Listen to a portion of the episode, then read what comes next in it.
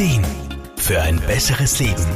Der Wohlfühl- und Gesundheitsratgeber. Die Sehnsucht nach Entspannung ist in unserem oft so hektischen Alltag ein großes Bedürfnis. Genauso oft, nein vermutlich sogar noch öfter, fällt es Menschen aber auch schwer, sich zu entspannen. Physiotherapeut Wolfgang Brunner-Frumann. Alles in unserem Leben besteht aus Gegensätzen. Ganz simpel zum Beispiel hell und dunkel oder groß und klein. Und das eine geht nie ohne dem anderen. Ja, und dazwischen gibt's noch sämtliche Abstufungen. Und genauso ist es auch mit der Spannung.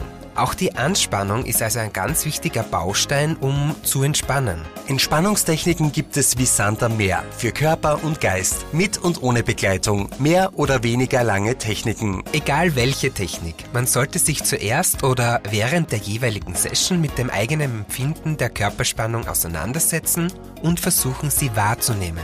Dabei hilft oft enorm, sich zuerst mal sogar mehr anzuspannen.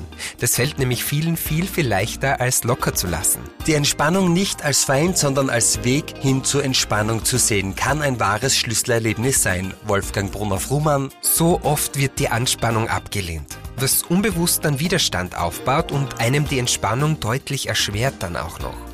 Doch wie die Dunkelheit dem Licht erst ermöglicht zu leuchten, gibt uns erst die Anspannung die Möglichkeit, Spannung loszulassen.